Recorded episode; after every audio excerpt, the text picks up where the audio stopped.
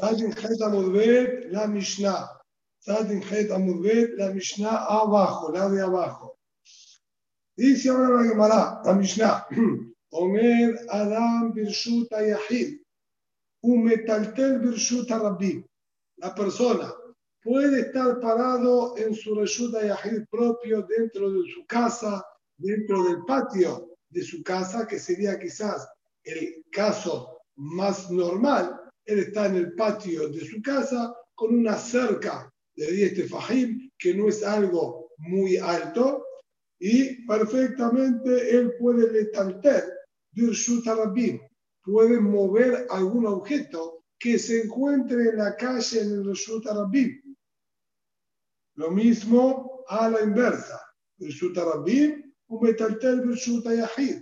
Él está en el Reshuta Rabbim y quiere mover algo que está dentro de su patio. No quiere pegar la vuelta y entrar por la puerta. Si por arriba del cerco, él mueve algún objeto suyo que está en el Reshuta Yahid.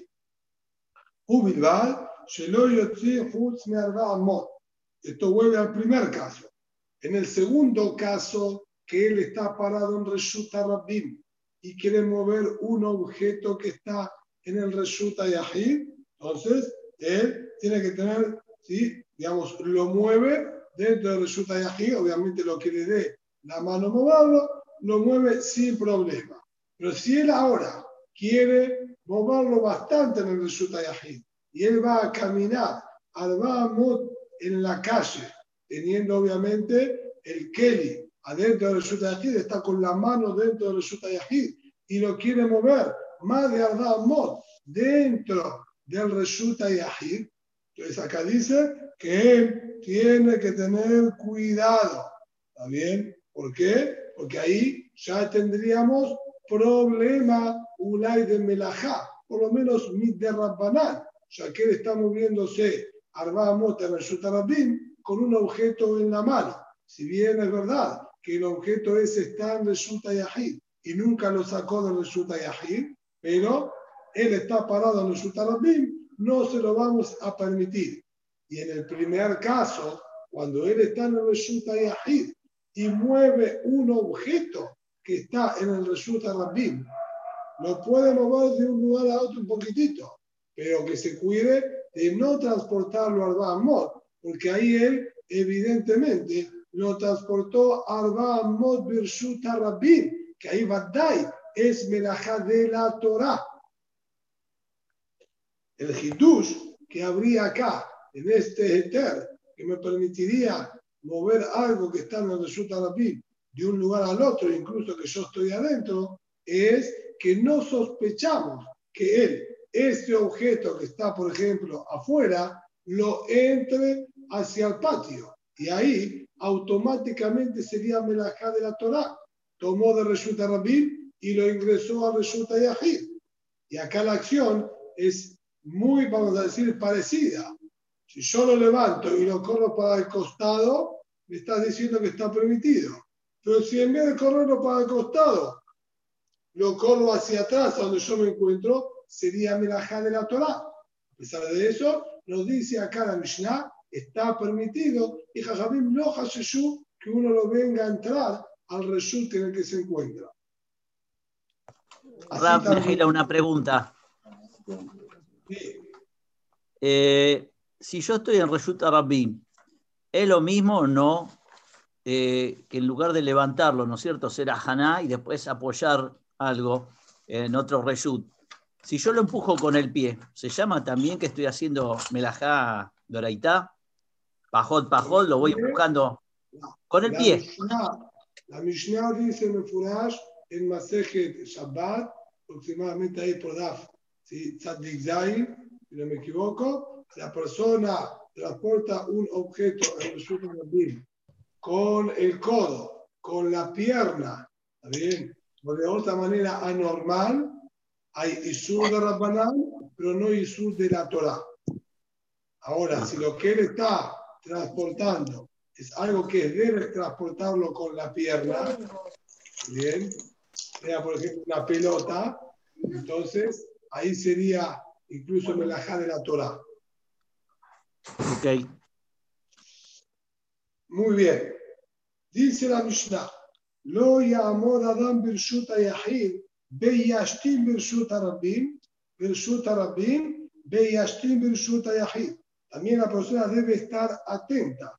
Si él está parado en el Shuta Yahid, no puede orinar hacia el Reshut Rabim, lo mismo viceversa. El hombre estaba en la calle, estaba con muchas ganas y se va a una puntita, alguien que da algún parque por ahí atrás, privado, que tiene su cerco, y él desde el Reshut Rabim orina también entre, vamos a decir, las maderitas y que caiga a la puntita del patio que está ahí, si a un resulta yahid, esto está prohibido porque está haciendo hotza'a de resulta yahid a resulta rabim o viceversa. Vejen lo yarok. Así también debe tener que tener el mismo cuidado de no escupir. Si él está en yahid, está en la casa.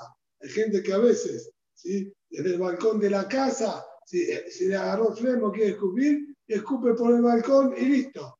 ¿Sí? Acá está diciendo, está en Reshuta Yahid, está escupiendo hacia Reshuta Rabim, está prohibido. Viuda Omer, אף משנתלה שרוקו בפיו, לא יהלך ארבע אמות עד שיערו. Rabbi Judá nos agrega algo más.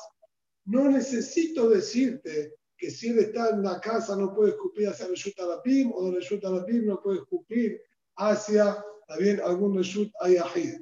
Sino, afirmo si el hombre se encuentra en el Reshut Rabim mismo y tiene acumulación de saliva en la boca, por algún motivo, también estaba generando demasiada saliva, o él estuvo también un poquito distraído, hay gente cuando está distraído se le acumula saliva en la boca, esto es, que se le estuvo juntando saliva. No está hablando de flema, acá está hablando de saliva. Y se estuvo acumulando saliva en su boca, no no puede seguir caminando en el Reshut Rabim al porque estaría transportando y cargando la saliva que tiene en su boca hacia luz, a menos que la ocupa. Al ser que cuando uno tiene acumulación de saliva en la boca, no es normal que uno lo trague, sino suele escupirla, entonces viuda lo ve como que esto ya estaría desprendido y deja de ser parte del cuerpo, ya que no piensa él tragarlo como la saliva normal y por lo tanto estaría transportando la saliva en su boca. ¿Está bien? Esto es la Mishnah que ahora vamos a analizarla realmente en la demás con varios detalles más. ¿Y la flema?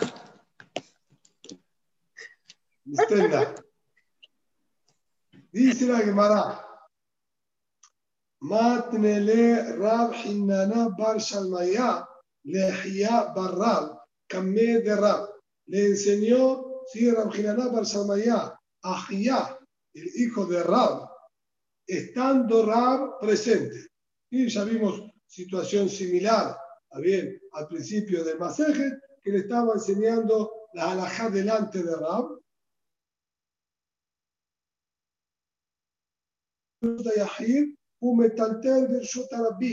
no puede la persona estar parada en Reshuta Yahid, en su propio Reshut, y mover algo que está en el Reshut. Es decir, opuesto a lo que tenemos escrito en nuestra Mishnah. Nuestra Mishnah comenzó enseñándonos, yo puedo estar parado en mi Reshut, saco la mano y muevo algo que esté en Reshut Rabbim o viceversa, y él le enseñó prohibido. Amarle, reaccionó Rab cuando escuchó lo que le estaba enseñando y le dijo, Shabakta Rabbanan de Abalta Kerbimeir, ¿cómo es? Abandonaste el pensamiento de los hajamim de nuestra Mishnah que lo permitieron y aparentemente te aferraste a la opinión de Rabbi que Rabbi prohíbe. ¿Dónde está explícitamente esta discusión? Está un par de dapim más adelante en Dafkov Aleph, Ahí discutieron si la persona podía tomar una llave que se encuentra en el Reshut Arabim y abrir desde el Reshut Arabim. Él estaba parado en el Reshut bien, tomaba una llave que está en el Reshut Arabim y abría la puerta desde el lado de Reshut Rabim. Jajamim permitieron y el Meir prohibió. Entonces, en base a esa discusión que figura más adelante, Rab entendió que nuestra Mishnah, que permitió tomar, si esto hay que recordarlo bien, en base a la Mishnah del Maftea, de la llave esta que estaba afuera, que Jamín permitieron, entendió Rab que acá nuestra Mishnah, que habilitó a mover objetos en el Resulta Rabim, incluso le estoy parado en el Resulta Yahid, es acorde a la opinión de los Jajamim, como dijeron ahí con respecto a la llave. Vos, que estás prohibiéndolo, sería aparentemente la opinión de Rabbi Meir. Y no entiendo. Vos tomás la halajá como Rabbi Meir y dejás y abandonás la palabra de los Sajamim, ¿por qué le estás enseñando así? Usabar desefar Rabbi Meir, me Rabbi Meir. De acuerdo a la explicación de Rashi, sería al ser que en la Mishnah de más adelante, que habla de la llave, aparece la opinión de Rabbi Meir y la opinión de los Jajamim. No figura en la Mishnah, figura en la Gemara que trae la, opinión de Jajamim que discute con el Rabbi Meir de la Mishnah. Entonces, él entendió, mi desefar Meir, si la Mishnah que continúa, vamos a decir, que sería el final de los dinim que están en este Perek, es el Meir, Reshanan Meir. También la primera parte de la Mishnah tiene que ser compatible con la última y ser también Meir y prohibir. Es decir, que él no vino a dictaminar la halajá. Él estaba enseñando el texto de nuestra Mishnah. En vez de Omed Adam Bershuta Yahid, puede estar pasada la persona Bershuta Yahid, él tenía la guinzá, o él corrigió la guinzá de nuestra Mishnah y decía, no ya amor, y que no se pare la persona en Bershuta Yahid y mueva algo de Bershuta Rabim, para que sea compatible con el final de estos dinim que están en un par de más adelante, que es el Bimeir quien prohíbe. Entonces él entendió que también esto tiene que ser acorde al Bimeir y no que sea una Mishnah ¿sí? como Rabbi Meir y la otra Mishnah como Jajamim. Sin embargo, dice Ademara Velohi, pero no es correcto. Sefar Meir, Rabbanat. Lo que vos, quizás con lógica quisiste corregir, le dijo Rab, estás confundido. Realmente la Mishnah esta permite y es la opinión de Jajamim y en Ajiname. Una Mishnah, esta la primera va como Jajamim y la Mishnah de más adelante va como el Meir. Pero no hay error en el texto de la Mishnah. Así fue enseñado y transmitido que esta Mishnah es la opinión de Jajamim que permite, y así evidentemente es la halajá. Solo que quedan un par de detalles pendientes que vamos a ver ¿sí? un poquitito más abajo. Ubilvad, Shelo dijo, si bien le permitimos a él, cuando está parado en su patio, mover algo del resulta Rabin, siempre y cuando que no lo transporte a en el resulta Rabin. Dice la Gemara,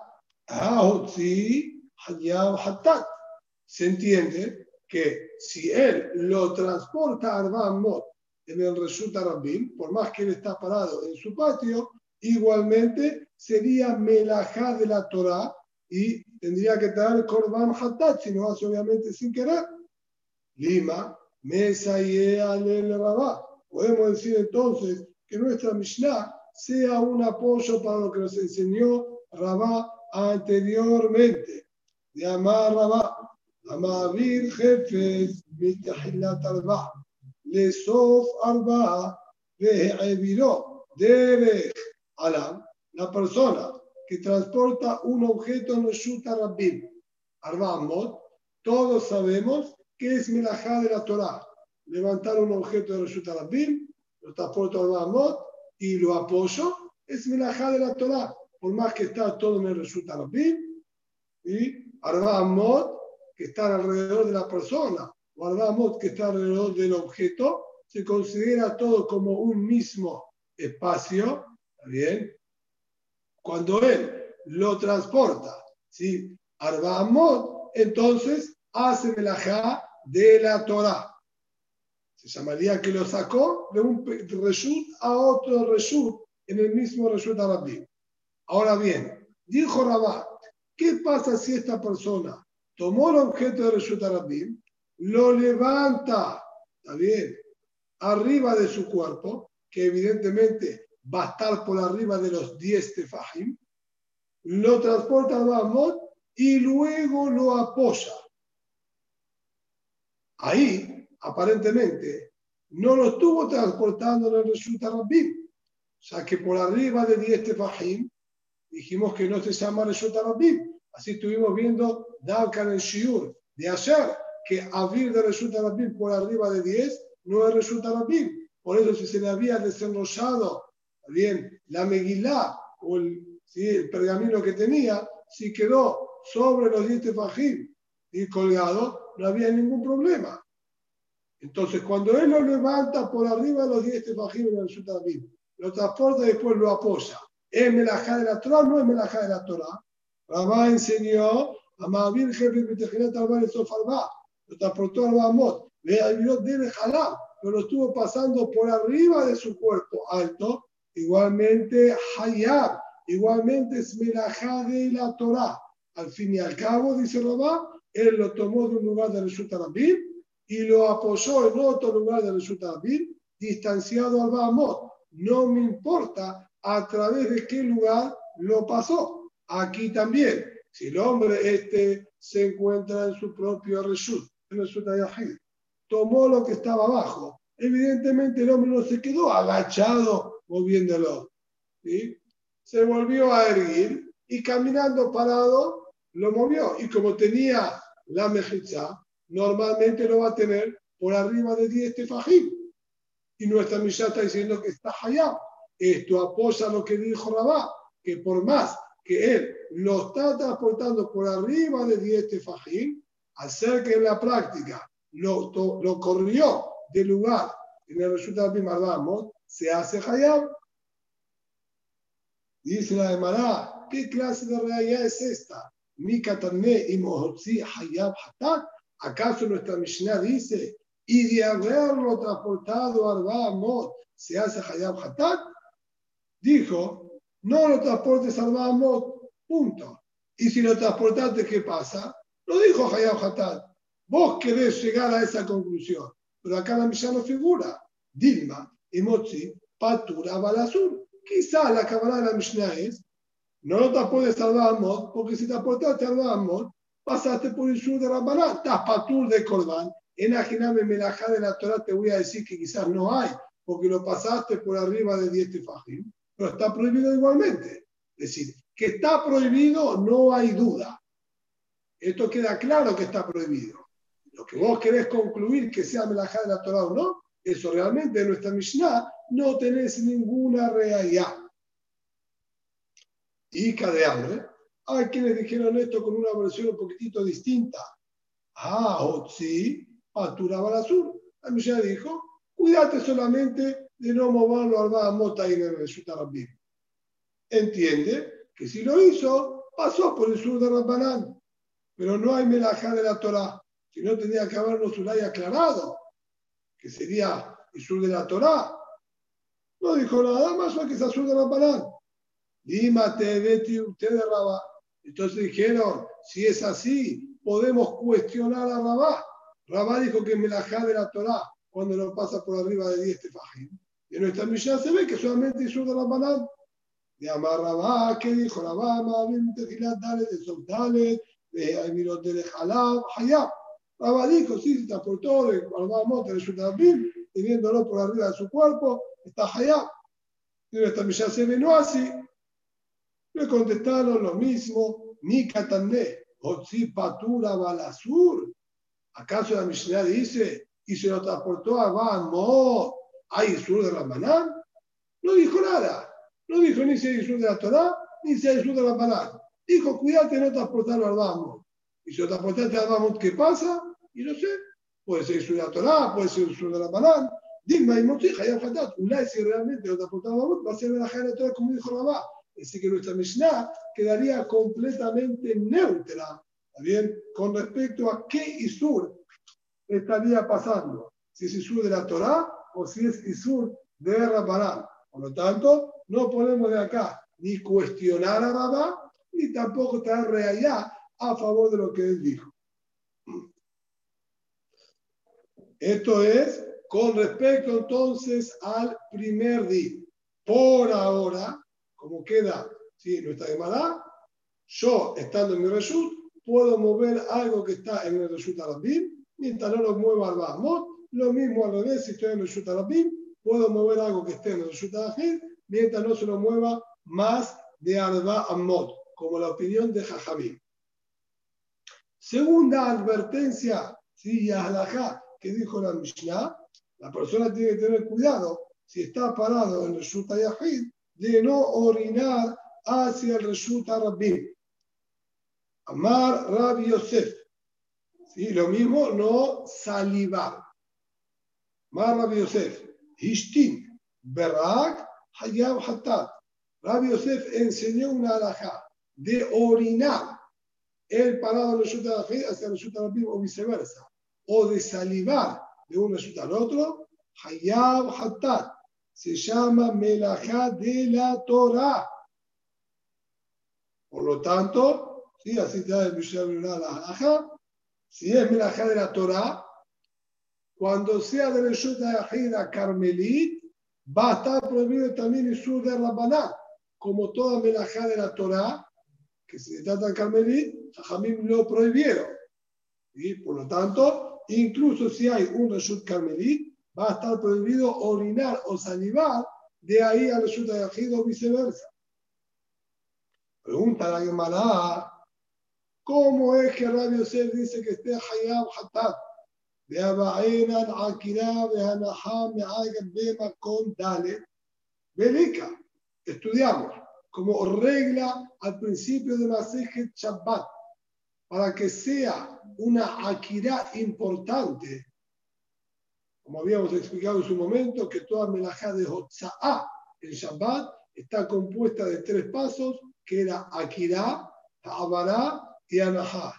Tomar de un lugar que estaba apoyado, transportar de un resultaloto o arbamot y apoyar. Son los tres pasos que son indispensables para que haya melajá.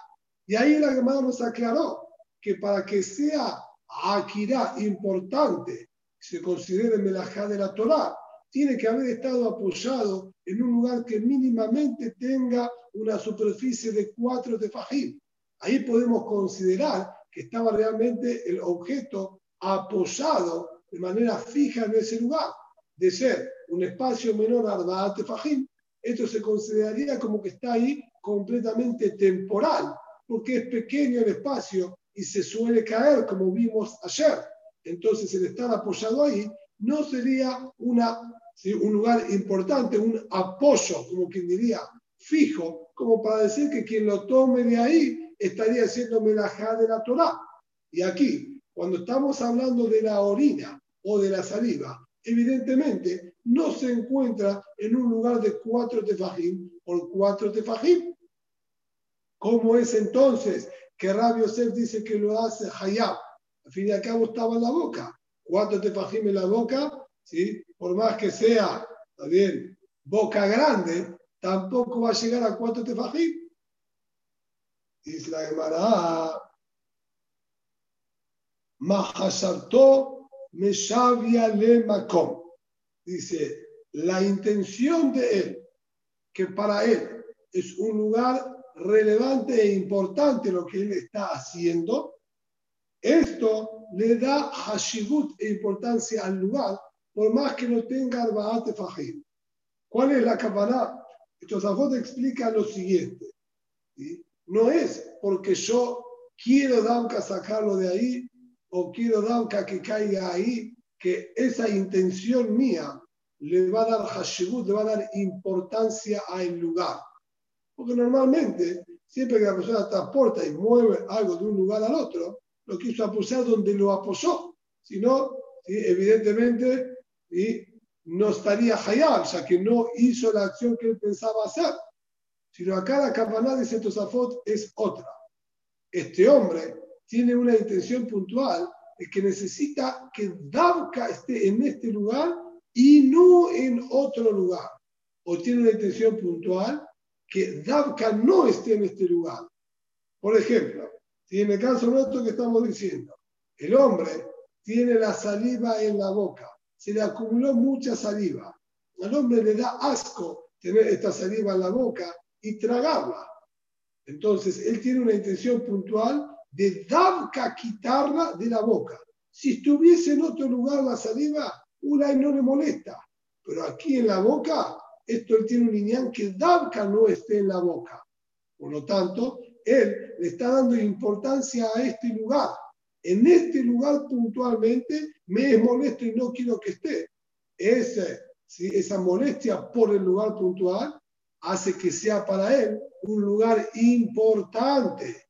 Y como es para él un lugar importante, uno que no tenga cuatro tefajim, también va a estar hayab.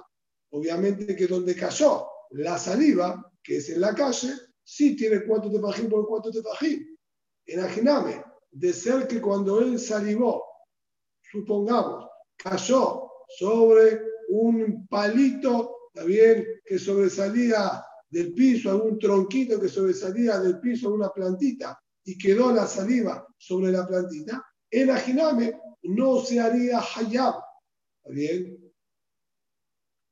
Si no tiene cuánto te fajim o cuánto te fajim, porque no es una anaja hashubá y él no tiene ni que Dabka caiga ahí, que no caiga en ningún otro lugar.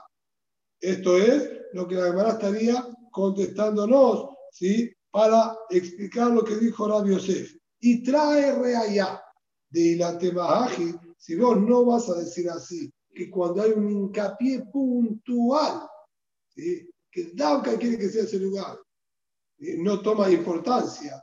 A ver, Amar Rabá, otra alajá que nosotros estudiamos que enseñó Rabá, Zarak Benach que una persona lanzó, vamos a decir, un trozo de pan. Y el trozo de pan es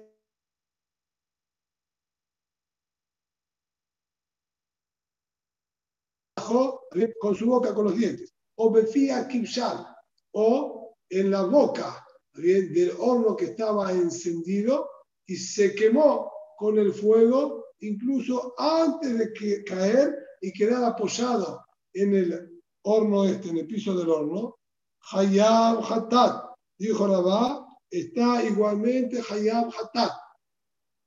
Ah, ¿cómo puede haber dicho Rabá algo así? le hace falta también que cuando apoye, apoye en un lugar importante de cuatro de Fajim por cuatro de Fajim.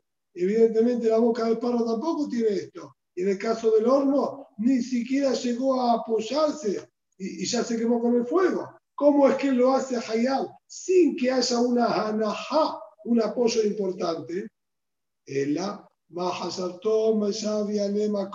sino ahí también, él tenía intención puntual. Él lanzó la carne esta para que la coma el perro, para que el perro la ataje la coma, y no moleste también ahí lo que estaba molestando. Entonces él tenía una intención puntual que Danka, la carne este, termine en la boca del perro. No quería que caiga en el piso, quería distraerlo al perro, que se vaya de donde estaba, y para eso sí lo incitó, le mostró el trozo de carne y se lo lanzó al otro lado para que lo ataje.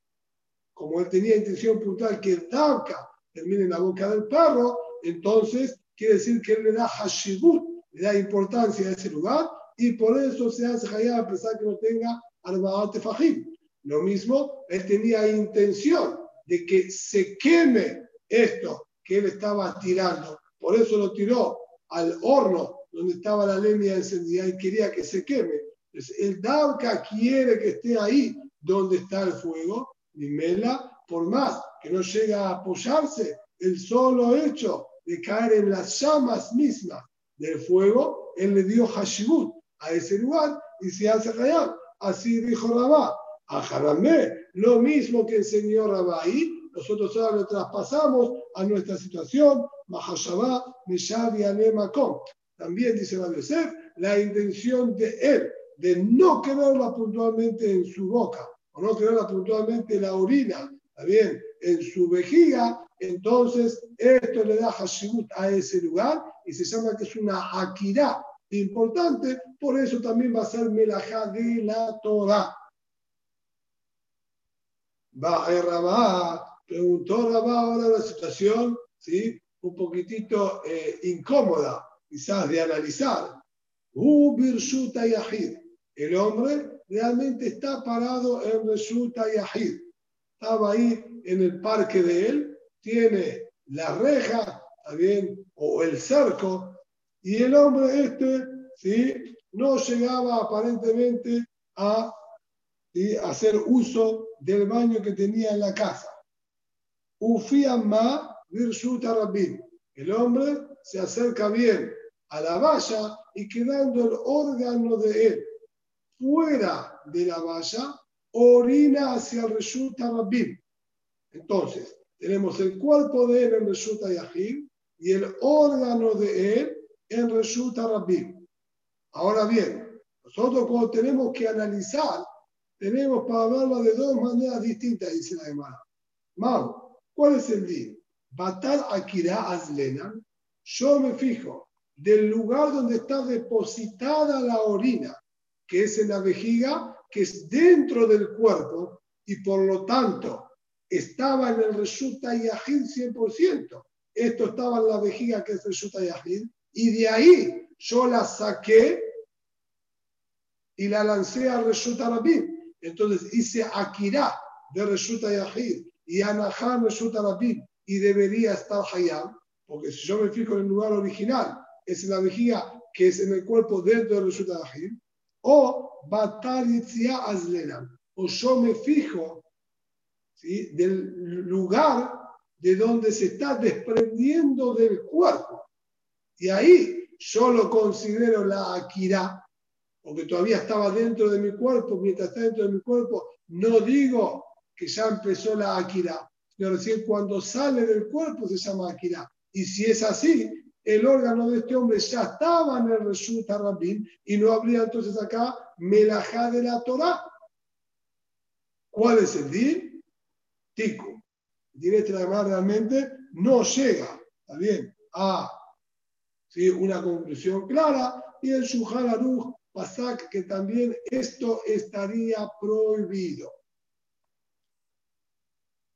Vejer, lo yarok. Así también dijo la Mishnah que se cuide de no salivar.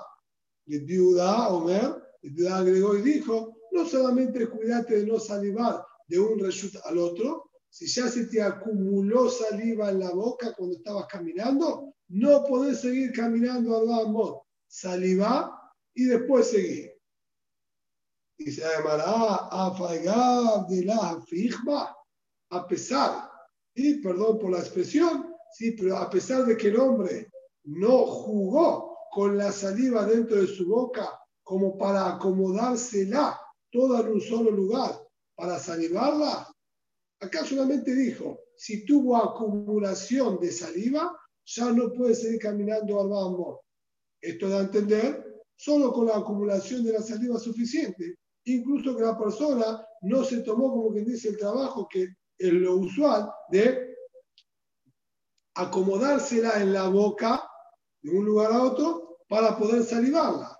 Igualmente, ya lo prohibió.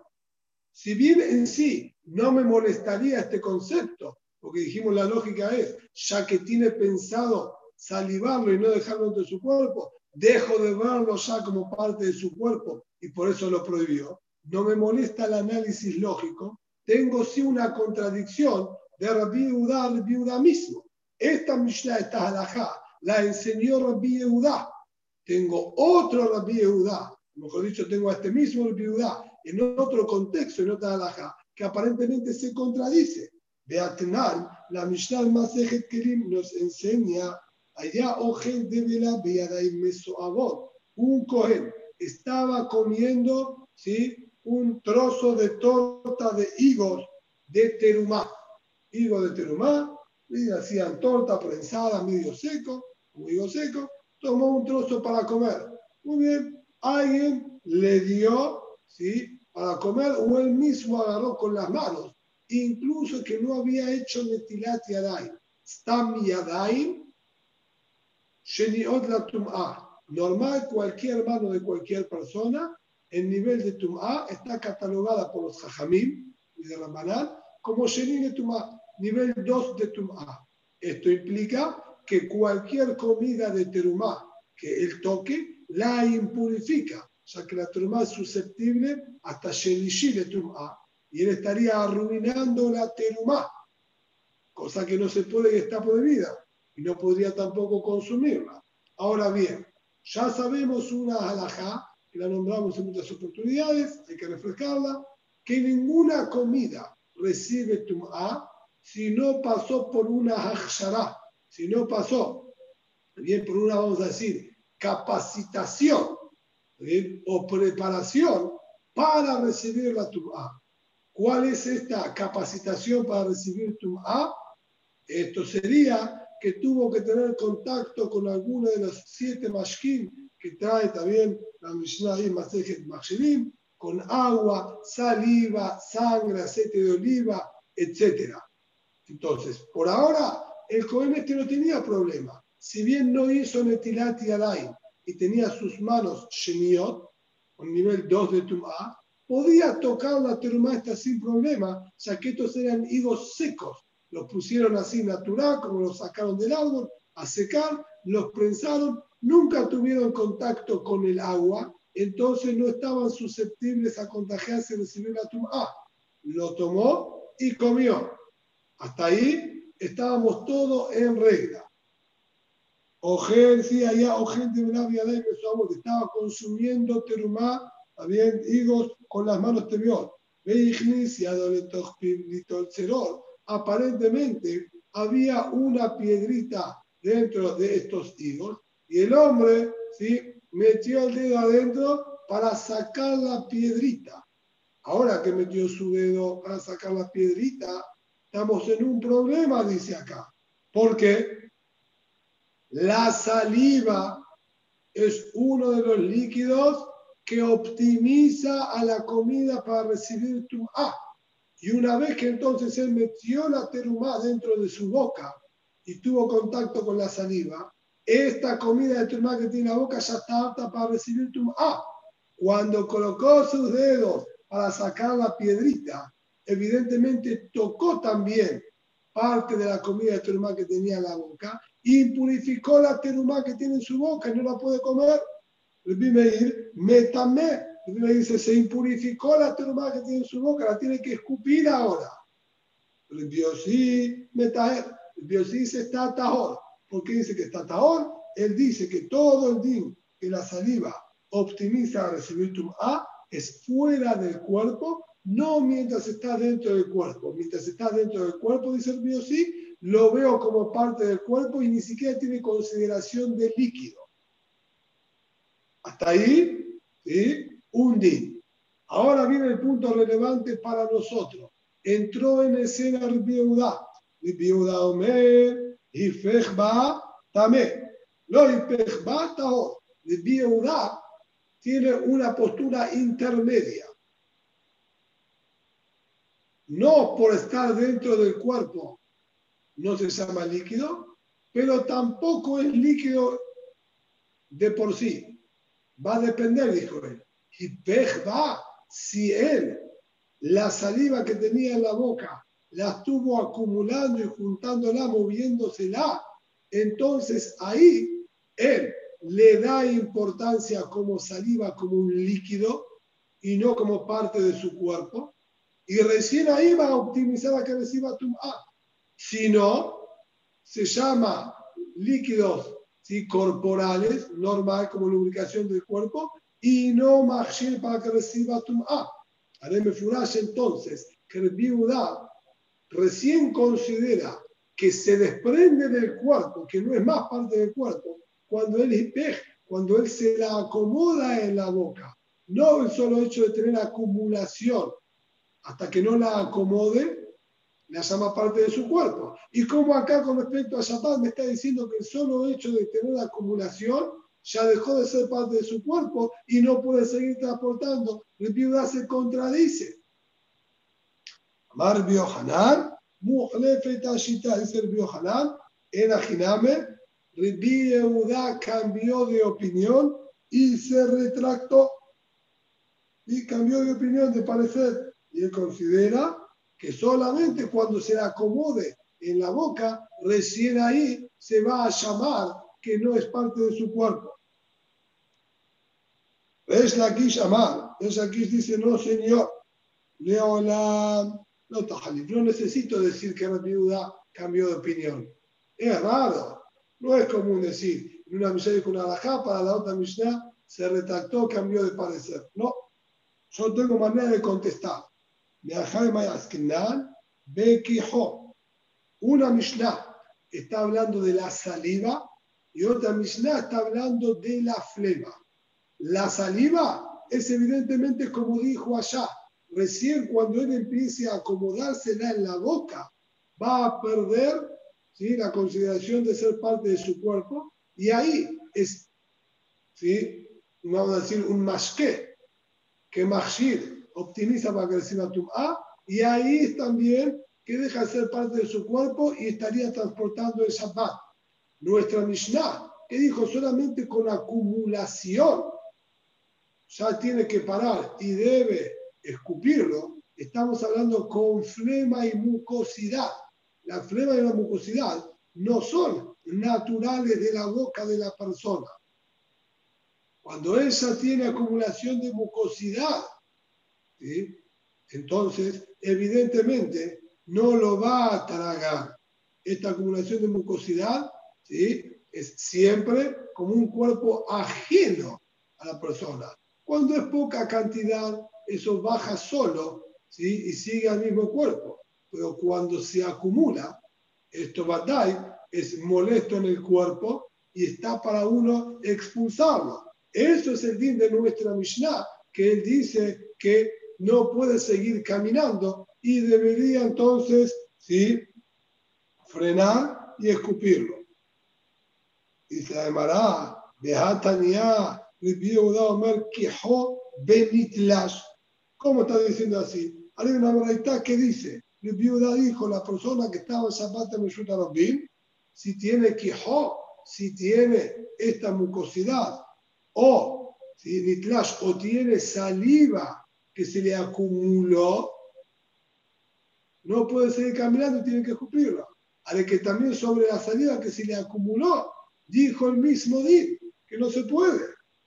May, la rojo nitlash, ¿acaso no se refiere al nitlash, a esto que se le acumuló? ¿No está haciendo referencia a la saliva? Incluso sobre la saliva está diciendo esto.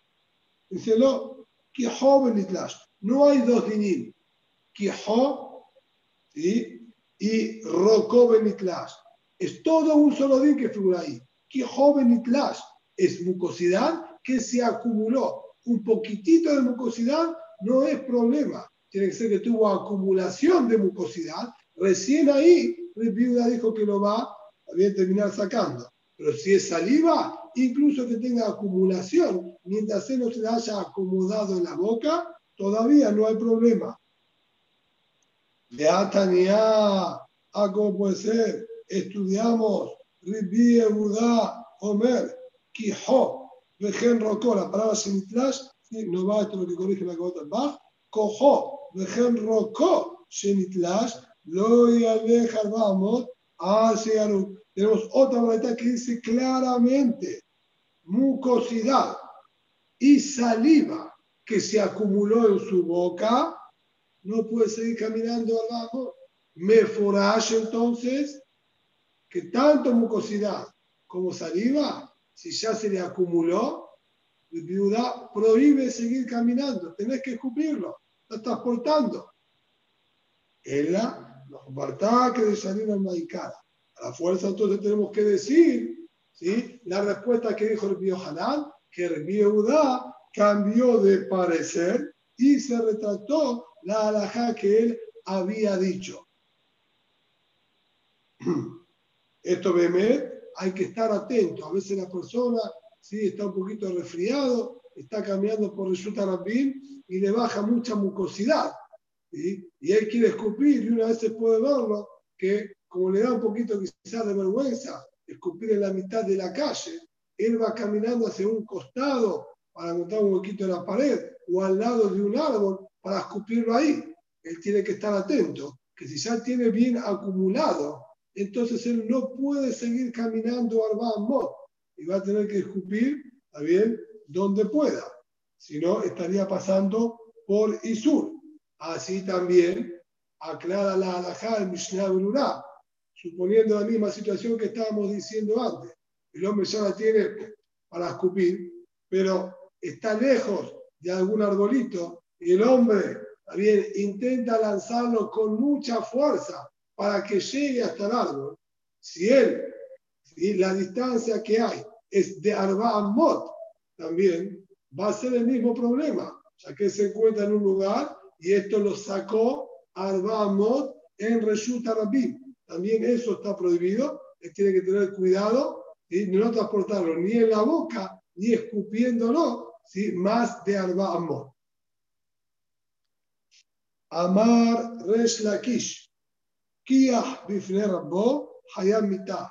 La persona, ¿sí? vamos a decir traducción literal, que tiene mucosidad delante de su Rab, está con mucosidad delante del Rab, Hayam Mitah. ¿sí? está Hayam Mitah por despreciar ¿sí? el cabot de la Torah de su Rab. Abu Todos los que me odian, así está diciendo la Torah, que viajó en la Torah, está hablando diciendo eso, todos los que me odian están, ¿sí? Eh, decir, siendo muy queridos por Minam por la muerte, es decir, correspondía a que se vayan de este mundo. Alti cree hay, el hay. No leas los que me odian, los que hacen que sea odiada, es decir, los que causan desprecio a la que queda como fea y respetada, bien? Esos Abu Y esto sería acá lo que está pasando. Esta persona está delante de su rab, estudiando Torah y está con mucosidad. Esto hace obviamente que la persona que vea esta situación sí, le, cause, le cause cierta repulsión y distanciamiento de la Torah. Dice la de Mará, entiendo muy bien la lógica, pero vea minas anís. Está anus el hombre, ¿qué quieres que haga? El hombre no tiene dominio sobre la mucosidad que el cuerpo le genera. ¿Cómo él hace para que el cuerpo le deje generar mucosidad? Dice Mará, Kia Berrak Cambrera. A lo que nos estamos refiriendo no es está porque tiene mucosidad en la boca, ¿está bien? O en la nariz. La cámara es que el hombre este lo que hace ahora es expulsarla, escupiéndola o sonándose la nariz abiertamente, sin pañuelo, sin nada.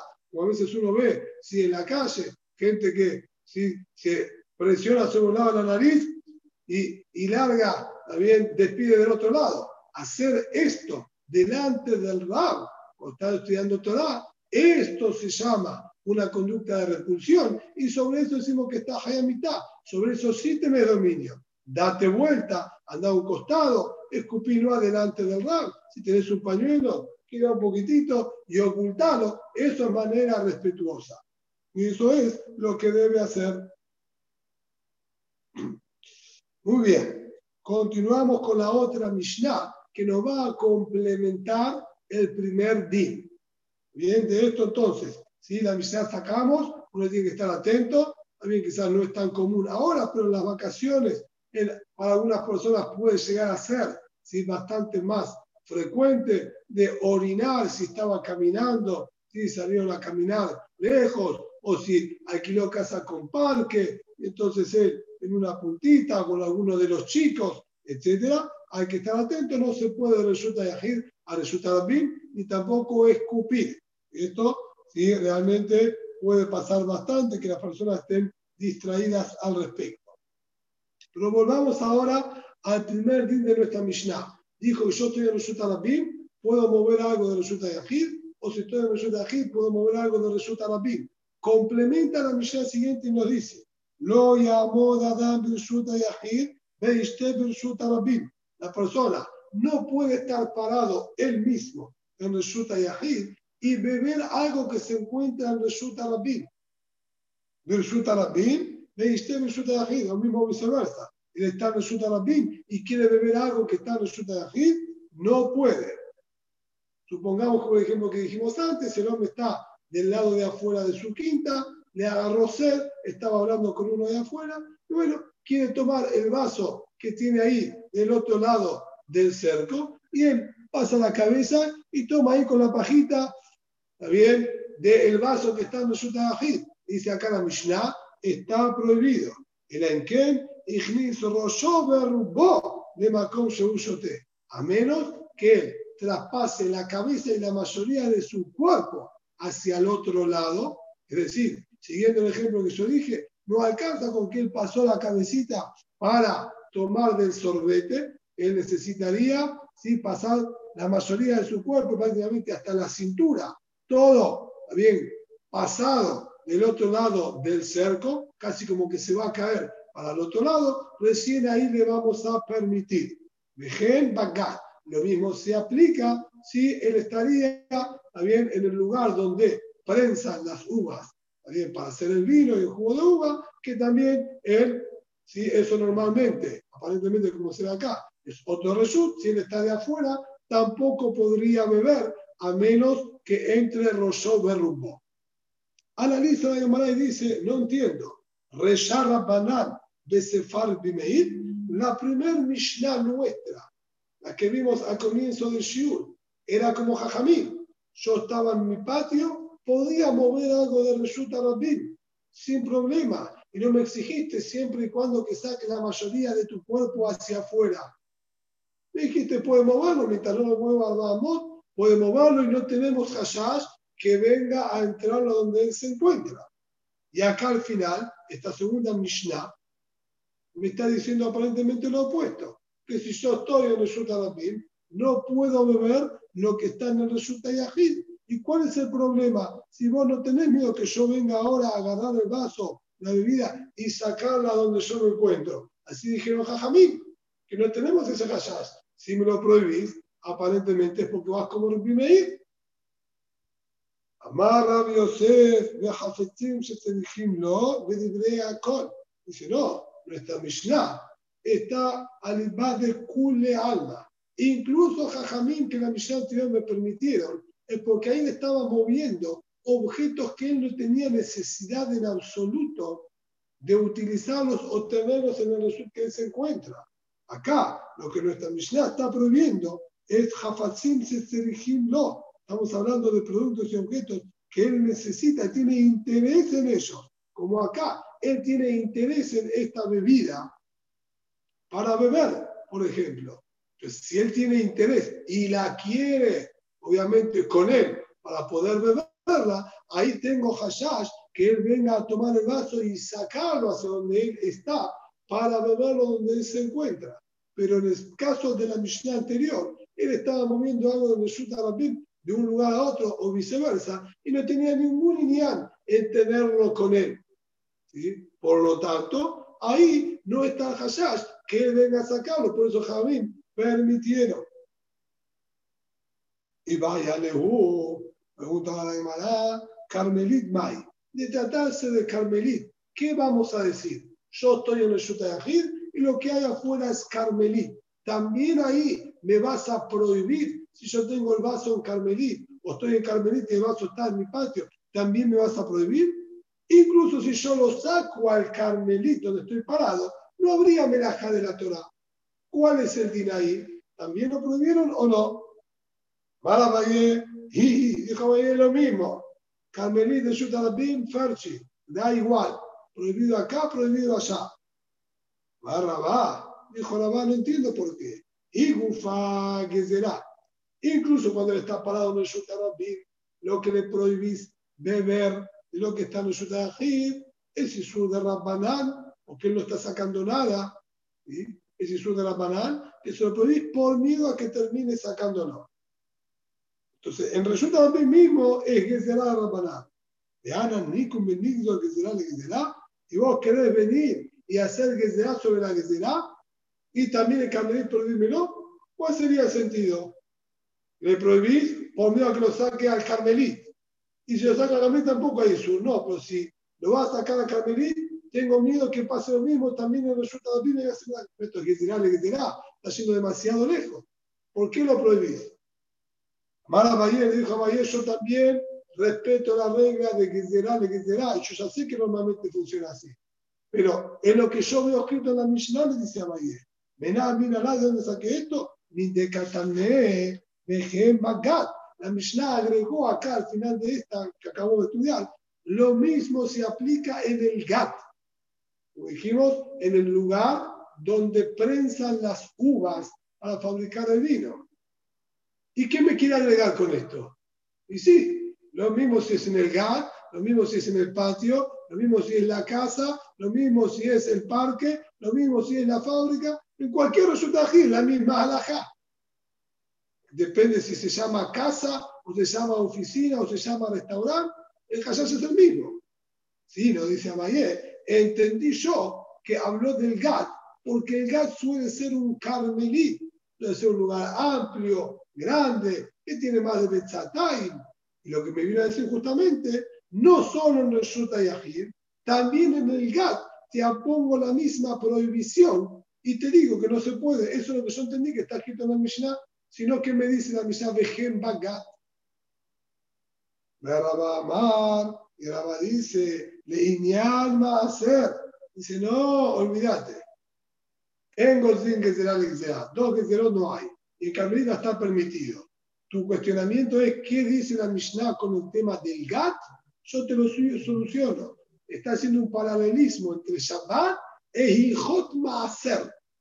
Dejen a Marab Sheshat, dejen Bagad, Inyan Maaser, así también explicó Rab Sheshat, que lo que dice dejen Bagad es con respecto a Maaser. ¿A qué se refiere? Ditnan, como dice la Mishnah Masejet Maaserot, Shotin Alagad, Ben Bejamin, U Ben Betzolen, U Patur, Dibler Bimeir. Nosotros sabemos que una vez que el producto se transformó en Tebel 100%, está prohibido tomar o comer de él incluso incluso de manera pasajera y provisoria. Yo mientras lo tengo en el campo, incluso que ya lo coseché y lo recolecté, mientras está todavía en el campo, si bien puedo ya sacar y Maserón y no puedo comer de manera fija, pero sí puedo picar una frutita, puedo agarrar de una, no hay problema. Pero una vez que yo ya tengo el producto terminado y dentro, debemos decir, de los depósitos, entonces ahí ya se llama Teben 100% y y no se puede comer ni un solo grano. Ahora bien, cuando el hombre tiene uvas para producir vino, una vez que él ya las prensó, si las aplastó y las hizo vino, ¿Cuál es el din? ¿La llamamos Tebel Gamur o no la llamamos Tebel Gamur?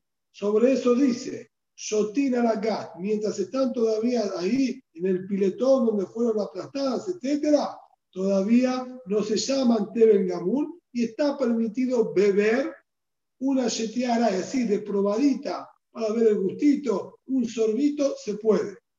Y dijo sobre esto, Ben Benjamín, Ben Besoné, tanto si él rebajó el vino con agua caliente como con agua fría. ¿Sí? Sabemos que los vinos eran muy fuertes, solían rebajarlos con agua, tanto que lo rebajó con agua fría o con agua caliente. No hay problema de servirme él puede beber, porque esto se llama Shetia Araí, una bebida pasajera, un traguito. Un patur y está patur de sacarte el último acero, ir. Bien, y ese bastador me bien ese bastador dice, no señor. Esto ya es de Gamur, lo que vos estás tomando se llamaría importante y no se puede beber. A Jajamim Omrim, Jajamim dijeron, a la Jamim Hayab, y a la Patur, y pero ese Mahatir está motal. Jajamim dijeron, no señor, depende. Si vos lo diluiste al vino con agua caliente, no vas a poder beberlo. Vas a tener que sacar tu y ¿Por qué? Porque si le pusiste agua caliente, el vino este se avinagra más rápido. Y evidentemente si vos lo devolvés con el resto del vino, se te arruinaría. Entonces esto es para tomarlo todo. Si es para tomarlo todo, se llama Shetiah Hashubah. Se llama beber en cantidad importante y tener que sacar tu motivación. Pero si lo rebajó solamente con agua fría, no hay ningún problema, porque no me puede beber un sorbito nada más y luego devolverlo porque no le va a afectar con el agua fría al resto, porque no acelera ¿sí? El proceso de avinagramiento. Entonces, ahí va a estar permitido. ¿Qué vemos? Lo que verdad que dar allá de acá es demostrarnos que dentro del GAT hay maneras en las que está permitida beber sin que tenga que sacar turmot y macerot. Pero una vez que lo sacan del GAT, ahí le cule alma ya está hallado de sacar turmot y macerot. Porque sacarlo fuera del GAT no se llama que estaría un traguito viviendo y probando. No es necesario sacarlo del GAT para probar. Y ahí le cule alma está hallado. Sobre eso enseña nuestra Mishnah. Madin, si yo estoy parado afuera del GAT y quiero beber del vino que está dentro, probar un sorbito, ¿tengo que sacar Turmot y Macerot o no? A eso dijo que tenés que sacar Turmot y Macerot, porque se llama como que lo estás viviendo afuera. Solo si entraste la mayoría de tu cabeza y tu cuerpo hacia adentro, es como que estás dentro del GAT y ahí sí vas a poder beber sin tener que sacar Turmot y Macerot. Por lo tanto, el Carmelit no hay ningún problema, va a estar mutado porque sería que llenarle, que será, no que lo puedo sacar puedo poner la cabeza adentro y beber y no tengo miedo que uno lo venga a sacar hacia afuera. ¿Está bien? Porque lo que habló la Mishnah de Bagat no hace referencia a Shabbat, es solamente un paralelismo de Alajot de Shabbat y Alajot de Terumá y Maaser. Que así como Shabbat te prohíbo meter la cabeza al otro Reshut, ¿sí? al Reshut de y beber, tampoco puedes meter la cabeza al Gat y beber a menos que saques Terumot y Maaserot. Mishnah siguiente. Colet Adam mina mazhila le mata me asarat bajim u mina tzinor mi kol makom shote. Está permitido que la persona ataje en el aire agua que cae por el desagüe del techo, si yo la atajo debajo de 10 tefajim, y si el agua que estoy agarrando viene por la cañería, está permitido que la agarres sin ningún problema, no hace falta atajarla en el aire, sino puedes agarrar directamente.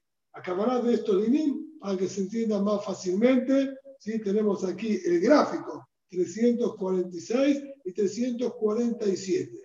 ¿sí? Ellos tenían el dibujo, tengo que reconocer que no está hecho correctamente a la descripción que nos dice Rashi. Rashi dice que los techos, como dijimos siempre, en aquellas épocas los hacían lisos, ¿está bien? Y las personas se podían parar y darle uso. Y justamente por ese motivo, cuando llovía, se les acumulaba agua. Entonces lo que hacían, dice Rashi, eran orificios, también en la pared, ¿sí? la pequeña cornicita o zócalo que tenía el techo, hacían agujeritos que atravesaban de lado a lado la pared para que no se acumule el agua y drene. Una vez que salía por el otro lado, ellos colocaban como una especie de media caña para atajar el agua que salía por cada uno de estos agujeritos y no vaya ¿sí? chorreando y mojando la pared, que les podía arruinar la pared y, hacer, y provocar también filtraciones de agua. Y este caña, esta media caña, ¿sí? hacía caer todo hacia afuera, distante de la casa. Sobre eso ¿sí? sería la primera situación que está diciendo acá la Mishnah, el agua esta que está ahora cayendo, si yo me encuentro en Reshut Arabim, bien, podría yo agarrar un recipiente que tiene ahí, que tengo ahí en Reshut Arabim, o con mis manos atajar el agua esta en el aire por debajo de los 10 tefajim y beberla. ¿Por qué? Si bien el agua esta viene del techo de la casa que es Reshuta y Ahid. Yo ahora cuando la estoy agarrando, la estoy agarrando en el aire, ¿está bien? Debajo de 10 tefajim, la estoy agarrando ya dentro del Reshuta Rabin y yo me encuentro en el Reshuta Rabin, no hay ningún problema y puedo verla sin ningún problema. El segundo caso, ¿sí? que es Minatzinor, sería ¿sí? que él tiene, también vamos a decir, un caño iba a la media caña y en vez de que caiga, ¿sí? En caída, bien libre, terminaba en una cañería, ¿está bien? Que lo llevaba bien hacia abajo. La cañería esta normalmente siempre se mantenía distanciada del techo, que vamos a ver para qué queremos que esté distanciada del techo, y por eso me dice que ahí no hay ningún problema, puedo beber el agua esa, no solamente atajando en el aire, sino poniendo incluso mi mano en la boca del caño, donde sale, también puedo poner mi mano y beber de ahí. Y vamos a ver cuáles son los hitushim que hay en este libro. Dice la Gemara, Colet in, Aval Metzareflo. En el primer caso, me dijo que yo solamente puedo atajar el agua en el aire y no me permitió colocar la mano al lado de la media caña y beber desde ahí. ¿Por qué no me permitió colocar la mano al lado de la media caña? ¿Qué isura estoy haciendo? Colet y de Flo. Maitama, ¿cuál es el motivo que no le permite?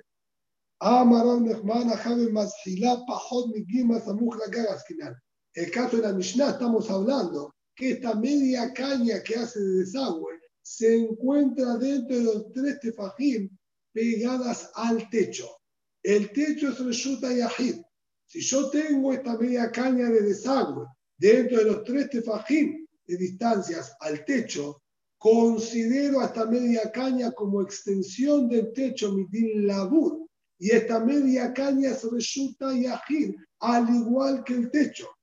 De Kolpajón de Kimal, Samuj Gag, que Gag dame todo lo que esté a menos de tres del techo, lo veo como parte del techo. Y si es parte del techo, entonces el agua que se encuentra en esta media caña es Reshuta Yahid, y yo estoy parado en la calle de Reshuta Rabim, estoy agarrando de Reshuta Yahid a Reshuta Rabim, por eso está prohibido. Y ahí me dijo, vos no hagas eso, vos esperá que el agua caiga y recién cuando cae hacia abajo, está debajo de 10 tefajim, ahí vos la agarrás, ¿está bien? Que ahí no vas a estar incurriendo ninguna melajá.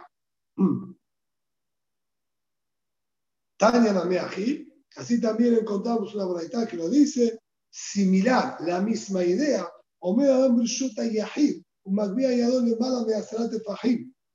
El hombre que estaba parado en el techo de su casa, que era Rishuta Yahid, tenía el techo del vecino que estaba 10 tefajim más alto, siguiendo la opinión de Rabbi Meir al principio de Perek Kol Gagot, que cuando hay distancia entre un techo y otro, 10, un techo y otro, 10 tefajim, no se puede pasar de uno al otro. Entonces, yo estaba parado en el techo de mi casa y del techo de la casa de mi compañero tengo toda esta cañería de desagüe, como acabamos de explicar, con la media caña, los agujeritos y la media caña. Dice ahí, la persona puede estar parado ahí, o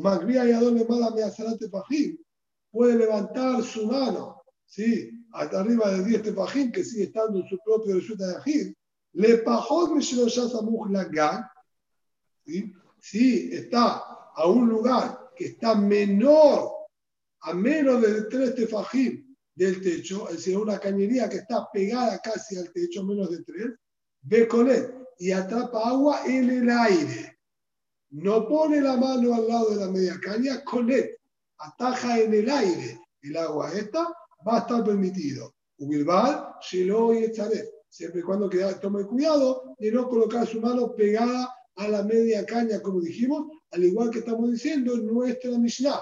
Y colocar la mano ahí sería que le está tomando de uno de Yahid y transportándolo a otro Yahid, que de acuerdo ahí a Meir estaba prohibido, lo mismo acá de resulta Yahid a resultado BIM también estaría prohibido. Tañaíta, tenemos otra braita que nos dice lo similar. Ari, Ari. Al otro lado. Ari.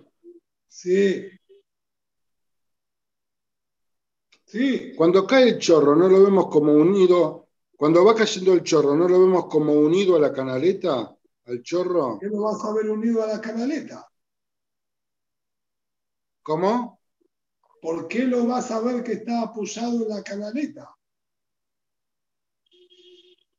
Pero yo me acuerdo que vimos cuando... el eh, concepto de Mitzok Hibur lo encontramos en dos situaciones.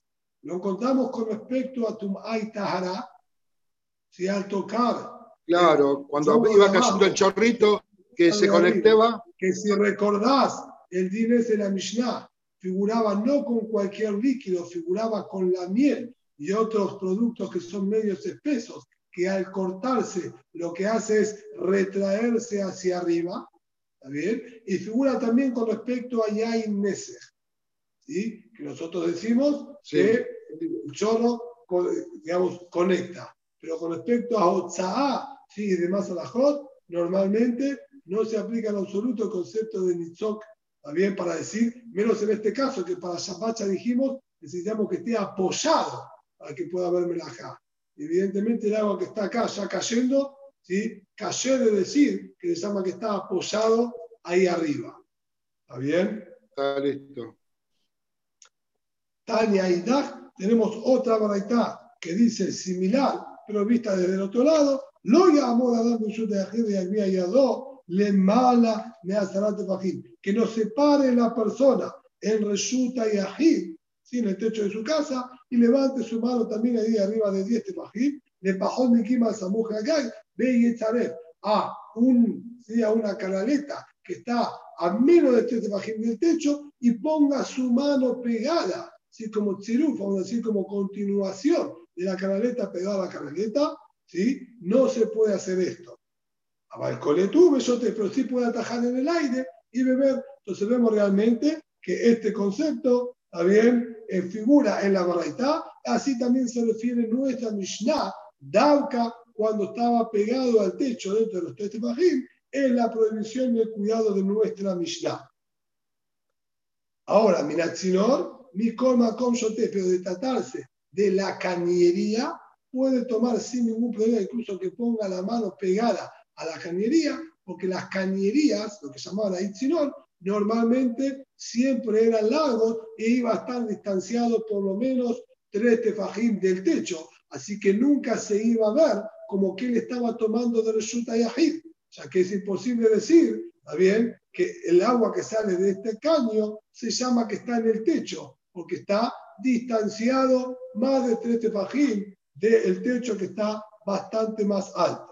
Sin embargo, hace una aclaración a Gemara, Tanda, estudiamos en la Baraitá, y mi eso al Señor dale tal dale, azul, mi penecho que motzim shud Si el ancho de este caño llega a tener cuatro tefajim, ¿sí? que sería muy importante el caño este, tampoco le vamos a permitir que él coloque su mano para beber. ¿Por qué? Si bien es verdad que él está en Reshut Rabim y el caño este no es Reshut Yahid, pero al caño este sí lo podríamos ver de alguna manera como un carmelí, ya que tiene cuatro tefajín de ancho, una superficie importante, parecía que está sacando del carmelí a Reshuta y Agil, a Reshuta Rabim que se encuentra parado, por lo tanto, también esto va a estar prohibido.